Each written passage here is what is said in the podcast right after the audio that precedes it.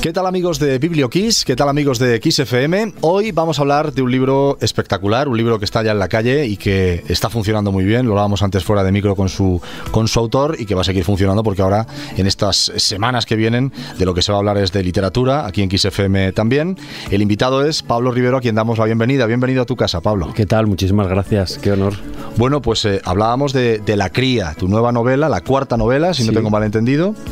Cuéntanos un poco, sin desvelar mucho, qué, qué, es esto de la cría, eh, cómo va eh, el asunto, porque hay muchos temas muy candentes, eh, el tema de compartir en las redes sociales, tema de los niños, relación de las madres con los niños. Bueno, hay, un, hay, mucha plancha, ¿no? Hay muchas capas. Sí, a mí lo que me gusta de la novela negra es precisamente eso, ¿no? coger lo bueno, el comodín de, de, la intriga, ¿no? Y de, y de ese pulso que tienes con el lector para poder, a través del género, eh, poder meter muchos temas ¿no? y poder hablar de muchas cosas importantes, no de una manera panfletaria, sino de, eh, desde el entretenimiento. ¿no?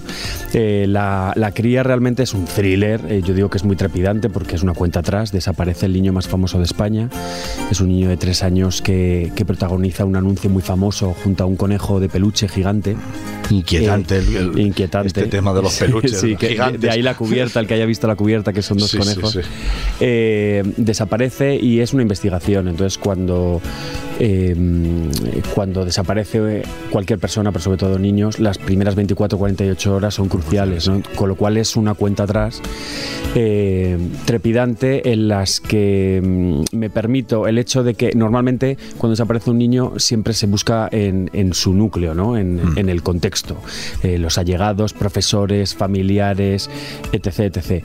Eh, pero el, el, el hecho de que este niño sea tan sumamente famoso a mí me da pie para hablar de una cosa cosa que me importa mucho, ¿no? que es el Sarentin, que yo no sabía lo que era, no sabía el término, pero sí sabía lo mucho que me molestaba en ocasiones, eh, y es la, la, exposición de los niños en redes sociales, ¿no? en redes sociales o en Internet a manos de sus mm. padres, ¿no? y los problemas que, eso, que ello conlleva. Esto, claro, es novela negra, yo lo llevo al extremo, no digo ni mucho menos que cualquier padre que saca a su hijo eh, está haciendo mal, pero bueno, es un niño que tiene un millón de seguidores y que la madre es un intento de influencer, eh, que, es, que todo lo que no ha conseguido ella lo proyecta en el niño y en su hija adolescente y está dispuesta a todo por alcanzar la fama, ¿no? Y eso va a traer una serie de consecuencias. Mm. En ese, eh, bueno, en ese desgranar de estos temas de los que, de los que nos hablas, claro, efectivamente hay actualidad total es decir, cualquiera que, lea la novela ve que, bueno, que, esto, que esto ocurre, ¿no? Claro, ¿cuánta responsabilidad hay de los medios, cuánta responsabilidad hay de las propias plataformas que, permiten esta sobreexposición, como, como bien dices, y, cuánta eh, responsabilidad hay, eh, pues oye, de la sociedad que lo consume, ¿no? ¿Cómo, es la cosa eh, desde tu punto de vista, habiendo escrito esta historia? yo es que lo que creo es que al final es un, es un mundo que se nos viene dado prácticamente, que está se está transformando a pasos agigantados y que a mí lo que me preocupa es que no sabemos cuál va a ser la repercusión a largo plazo, ¿no? porque a corto plazo prácticamente yo no me había creado con redes sociales, entonces ya lo vamos a empezar a ver con, con los que eran adolescentes en ese momento, con los chavales y demás. Lo que sí está claro es que eh, los modelos de éxito están cambiando totalmente. Eh, por eso han crecido los índices de, eh, bueno, los suicidios, la depresión, son chavales en general, incluso los adultos, que viven en la, frustración, porque se nos plantea o planteamos modelos que es muy difícil alcanzar, ¿no? Todo eso está en el libro. Eh, y, a mí lo que me preocupa es eso, y luego sobre todo, pues eh, el tema del Sarentin en el sentido de que al final las redes sociales cada uno eh, hacemos una selección de imágenes y de contenido, ¿no? Y eso repercute y lo que tú vas creando es tu imagen, ¿no? O lo que tú quieres mm. proyectar. Pero ¿qué pasa cuando tú cuando tú compartes de un hijo para tener un beneficio? Porque si no es para beneficio, los problemas son de, de tipo criminalístico. Cuando tú hablas con gente que se dedica a todo esto, todos los casos de pederastia, gente que hace eh, seguimiento, porque damos la localización, eh, pueden ver dónde vivimos, el tipo de casas que son, el, uniforme del colegio, eh, la película que le gusta a mi hija adolescente, el baile que le gusta, con lo cual para ponerse en contacto, para em, eh, es que, bueno, estoy eh, contándolo un poco por encima, ¿no? Pero para llegar a ellos, cuando eres un adolescente, puedes suplantar la identidad. Internet es el paraíso para cualquier criminal en ese sentido. Y sabe todos sus gustos, dónde veranea, quiénes son sus amigas, dónde le lleva su madre, dónde. Entonces, es que estamos dando mucha información, ¿no? Y si, y si no es, o sea, y si es para obtener un fruto, el problema es que de alguna manera estamos condicionando la identidad de ese niño, ¿no? Y, esto no lo digo yo, es que he investigado mucho y lo veo muchos profesionales y que dicen que, claro, lo que a un padre le parece muy gracioso, a lo mejor a un niño no le parece gracioso, o a lo mejor un niño con dos años no se entera, pero eso... Con 15 ya dice, oye, con 15 te puede perseguir y es bullying y si tu, tu madre te hace muy famoso y eres súper famoso, en el colegio te machaca.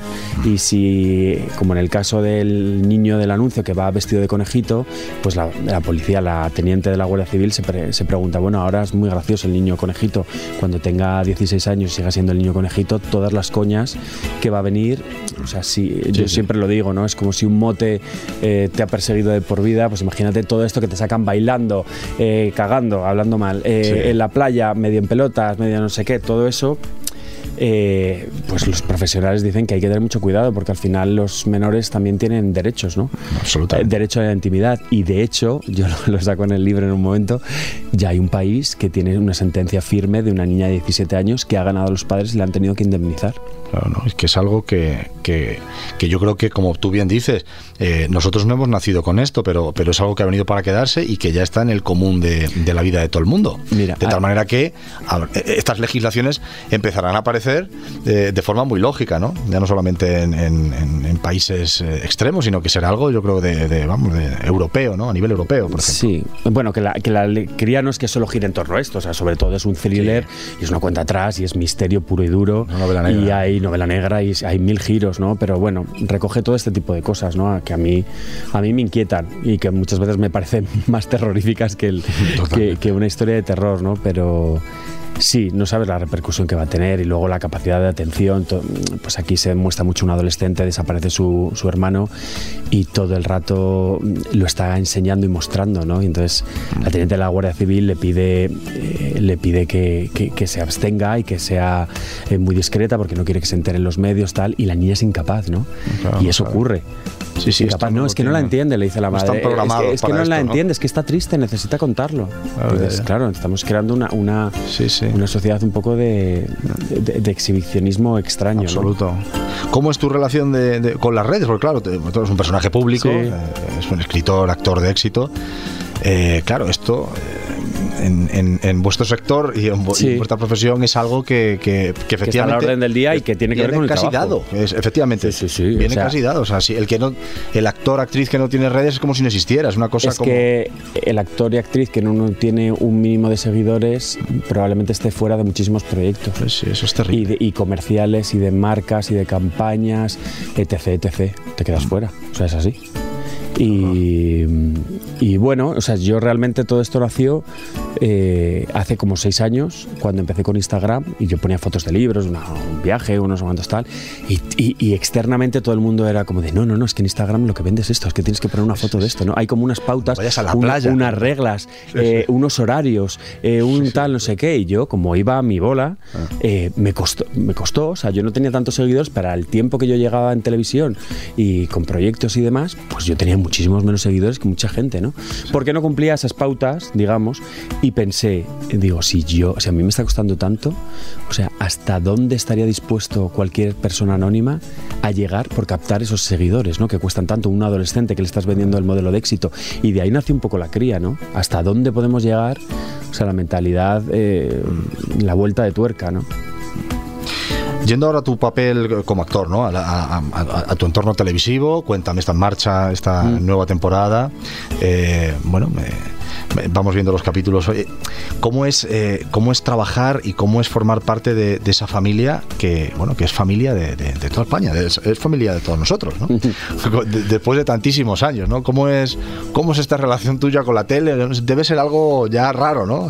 Es, raro, es raro. Yo, yo ya no, es que no lo pienso, no lo, no, no lo planteo. O sea, es como Pues es eh, muchas cosas, ¿no? Es que es casi como una red social, ¿no? Claro, bueno, es como una familia. No, no, no, es mucho más. Es mucho más normal, fíjate. Sí, no, es como, por un lado, es muy familiar y es como mi familia tanto los actores como el, todo el equipo, ¿eh? como que estamos acostumbrados, que es como nos vemos y somos súper intensos y luego de repente estamos cuatro meses sin vernos y pasamos olímpicamente como cuando tienes una, mi hermano vive fuera y yo no estoy todo el día hablando, vamos, esa cosa, y luego te ves y te cuentas todo, o sea, como y como estamos acostumbrados a, que siempre volvemos y que siempre estamos juntos, claro. Eh, y luego a nivel medio y trabajo, yo siempre he dicho que al final esto es una profesión mm. Y yo me lo tomo como una profesión que por suerte eh, disfruto mucho y me considero un privilegiado, sobre todo por tener trabajo en algo que me gusta y, durante tanto tiempo. Sí. Pero, pero no deja de ser un trabajo. Entonces, eh, nosotros creo que somos muy conscientes del privilegio que es estar tanto tiempo y de la fidelidad tan alta que hay. Mm. Que los que nos ven, nos ven con mucho criterio y con muchas ganas. Y, muy implicados, sobre todo. Muy implicados, muy implicados. Y se lo debemos. Lo que pasa es que hay una cosa que es inevitable y es el paso del tiempo. Es que eh, esto parece que es inagotable, pero es muy difícil mantenerlo mm. eh, a flote en el sentido de que es que son muchísimos años, son muchísimos capítulos, nos ha pasado de todo, nos seguirá pasando, tenemos el comodín de la época, pero es muy difícil. Los eh, tú lo ves con cualquier serie, si es que empiezan las series, mm, dos millones, no sé cuántos ahora, no sé qué tal, pasan cuatro capítulos y un millón trescientos, y después un millón trescientos hacemos nosotros después de 20 años y pensamos que nos va mal. Sí, Quiero decir, es que es muy complicado. Entonces, al final. Ah, luego, estas obsesiones de las audiencias, ¿no? en, productos, en contenidos, yo creo que llevan tanto tiempo, ¿no? Estas reglas. Eh, eh, luego también la pública, que, se mida también por las mismas reglas que una cadena comercial. Eso es otro, otro debate aparte, porque, bueno, ya no es lo mismo pero, pero, pero sí, efectivamente, claro, mantener el interés durante 20 años y que, y que, y que sea como el primer día, pues es casi imposible. No, y que tenga nivel. O sea, que nosotros lo que queremos es que tenga nivel, porque si no tuviera Por eso yo creo que sí lo conseguís. Sí, sí, luego siempre lo hay, porque hay mucho esfuerzo, hay talento, porque hay mucha gente talentosa, no lo digo por mí, lo digo por el equipo que hay, y, y al final siempre sale, porque al final todos remamos y salen unos capítulos mejores, otros peores, pero al final está, ¿no?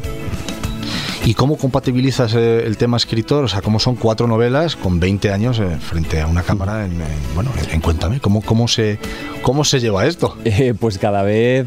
pues son cuatro novelas, que dice la gente, bueno, sí, escrito No, no, son cuatro novelas, que no estamos hablando de sí, cualquier y, en mi cabeza tengo más, o sea, que es, que luego me falta tiempo. Pues es al final es un oficio. Y lo que me doy cuenta es que todo se aprende, ¿no? Y al final es crearte una rutina y saber aprender, leer mucho, estudiar mucho, ver mucho cine, eh, mucha literatura, tener muchos referentes. Y yo por suerte eh, que esto tiene que ver mucho con el tema del bullying y con todo lo que habla también el libro, ¿no? Que eh, tengo una pasión y entonces todo esto ha sido mi pasión de pequeño, ¿no? Yo he sido el friki de las películas de terror, de las series, de las novelas de, de Agatha Christie, de, y todo eso al final te da una bolsa, un imaginario maravilloso eh, que a mí me hace que enseguida conecto y, por ejemplo, yo no sé lo que es el blanco, o sea, es que me pongo... Entonces lo bueno que tengo es que eh, mientras voy grabando, yo siempre tengo ideas en la recámara luego voy por pálpitos. De repente hay una que es la que me da como... Y, eh, y, entonces cuando estoy trabajando en la serie, normalmente empiezo a desarrollarla. Ah, bueno. Pero bueno, depende, porque por ejemplo está la cría, la idea la tenía de antes, pero ya me tocó empezar a rodar, con lo cual fui en paralelo. Me tiré todo el verano de palizón y luego he ido en paralelo con el rodaje de la serie. Pero normalmente lo que suele ocurrir es que durante los meses en los que trabajo como actor, hago todo el previo Mm. Eh, que yo ahora estoy desglosando la que voy a empezar y eso es el Cristo. Porque el Cristo, el previo es... Es el puzzle, ¿no? Es 20.000 ideas que se te han ocurrido en días distintos, en los que cada día que se te ocurre lo escribes como si fuera la única vez. Y entonces yo luego lo voy juntando y entonces es toda la información reinterpretada muchas veces, más frases, momentos, eh, algo que se te ha ocurrido, una anécdota que tal, tal este momento tal. Entonces es una, es una de información que yo ahora voy desglosando. Entonces voy como este momento creo que ocurriría aquí. Esto tal, eh, claro, el prota tal, pero luego otra vez he hablado del prota y el prota le pasaban otras cosas. Entonces llega, aparte de organizar, la toma de decisiones si le pasa esto, esto ya no le puede pasar ya, pero esto me, apetece contarlo. descartar. Ya, entonces, eh, al final es ir haciéndolo un poco en paralelo y cuando tengo el tiempo, pues que paro, ya encargarme de hacer como las decisiones, como el pasarlo a limpio y luego ya el disfrute. Pero una vez que yo ya eso lo tengo claro, ya luego soy rápido. Ya las correcciones es otra historia pero... Es de los que corrige mucho, relees, vuelves y vuelves y vuelves. Eh, eh, sí, porque yo voy rápido, yo escribo muy, soy muy pasional y muy poco racional, o sea, tengo los, tengo muchas cosas bien atadas y luego es como que tengo esta cosa de actor, claro, que, vivo los personajes y las situaciones. Entonces soy muy anacolútico, eh, muy desordenado, tengo mil faltas y luego, claro, hay que pulir, pulir, pulir. Repito mucha información muchas veces, tengo que ir. También depende del tiempo. Las niñas que soñan con ser vistas, que es el anterior, tuve cuatro meses eh, en la pandemia y salió muy pulido, porque tuve mucho tiempo y cada paso estaba muy meditado. Este ha sido más pasional, eh, pero luego al final con, con, las correcciones pues voy puliendo. También mi editor lo lee, me aconseja, oye, esto no se entiende muy bien, o esto sí y tal. Pero bueno. ¿Cómo has visto ahora que hablamos de la pandemia, ¿no? ¿Cómo, cómo has vivido el, eh, bueno, cómo has vivido la pandemia, estos años terribles que llevamos, que llevamos sufriendo? Y, bueno, ¿y cómo fue la experiencia también de, oye, de, llevarlo a la televisión, ¿no? Cuéntame la anterior temporada. Sí. Tienes aparte eh, conectada con, bueno, con 2020, 2021, ¿no? Eh, ¿Cómo ha sido vivirlo e interpretarlo, ¿no? Tan pronto, porque yo creo que fue la primera serie en, en sí, de las primeras. De las primeras. En, salir. Eh, bueno, pues, pues fíjate, ya no me voy a meter en, todo el shock y todo que, que vivimos todos y la preocupación y, y demás a nivel laboral, sobre todo, fue un par eh, yo tenía una gira de teatro, empezamos la serie, salía Penitencia, eh, mi segunda novela, y ahí eh, se vio muy perjudicada por la pandemia. Me da mucha pena porque ahora me lo has dicho tú al empezar, que, te, una maravilla que te había encantado. Y, Penitencia yo creo que es la más redonda en el sentido de que a todo el mundo le gusta. El final, es, el final es, te lo decía antes fuera de micro, y, no es peloteo. sí, sí, es guay. Es de los mejores finales que yo he leído en mucho tiempo, de verdad. y es la que peor ha ido porque salió eh, eh, porque para cerramos todo y entonces salía en marzo y entonces cuando salieron eh, a mí me dieron a elegir en junio o en septiembre, pero yo salía mucha prensa que había hecho y entonces dije, pues es que si salgo en...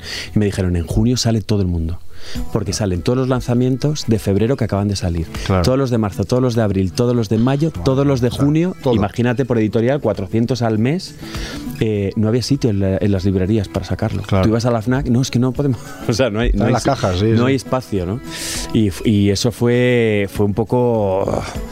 Eh, me dio mucha pena porque es mucho esfuerzo, ¿no? Y, y luego a nivel, pues con todo lo de la serie pues bueno, también fue raro. A mí al principio no me tocaba mucho porque empezaban otros personajes.